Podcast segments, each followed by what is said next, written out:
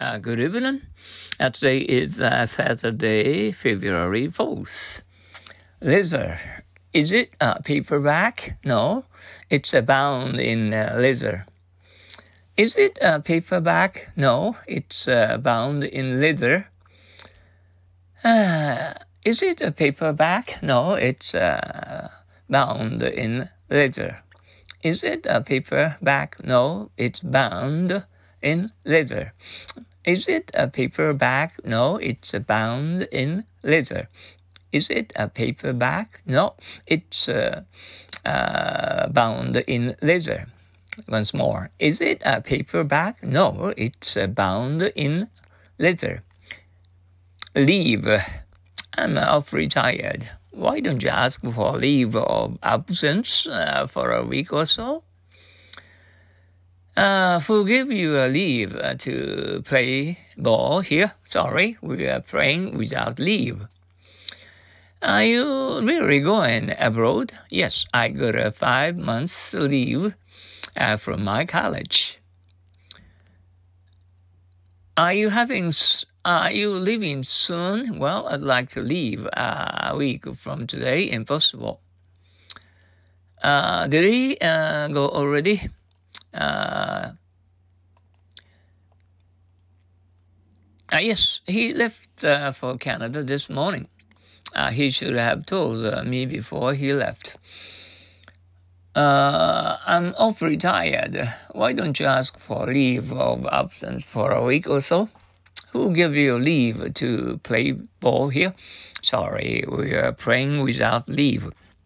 Are you really going abroad? Yes, I got a five months uh, leave uh, from my college. Are you leaving soon? Well, I'd like to leave a week from today, if possible. Did he go already? Yes, he left for Canada this morning. He should have told me before he left. Well, uh, who give you a leave to play ball here? Uh, sorry, we are playing without leave. Are you really going abroad? Yes, I got a five months leave for uh, from my college. Are you leaving soon? Well, I'd like to leave uh, a week from today if possible. Did he go already? Yes, he left for Canada this morning. He should have told me before he left. Uh, I'm awfully tired. Why don't you ask for leave of, of absence for a week or so? Who gave you leave to play ball here? Sorry, we are playing without leave. Are you really going abroad? Yes, I got a five months leave from my college. Are you leaving soon? Well, I'd like to leave a week from today if possible. Did he go already? Yes, he left for Canada this morning. He should have told me before he left. I'm afraid uh, tired. Why don't you ask for leave of absence for a week or so? Who gave you leave to play ball here? Sorry, we are playing without leave. Are you really going abroad? Yes, I got a five months leave from my college. Are you leaving soon? Well, I'd like to leave a week from today, if possible. Did he go already? Yes, he left for Canada this morning. He should have told me before he left. Uh, why don't you ask for a leave of absence for a week or so? Who gave you leave to play ball here? Sorry, we are playing without leave.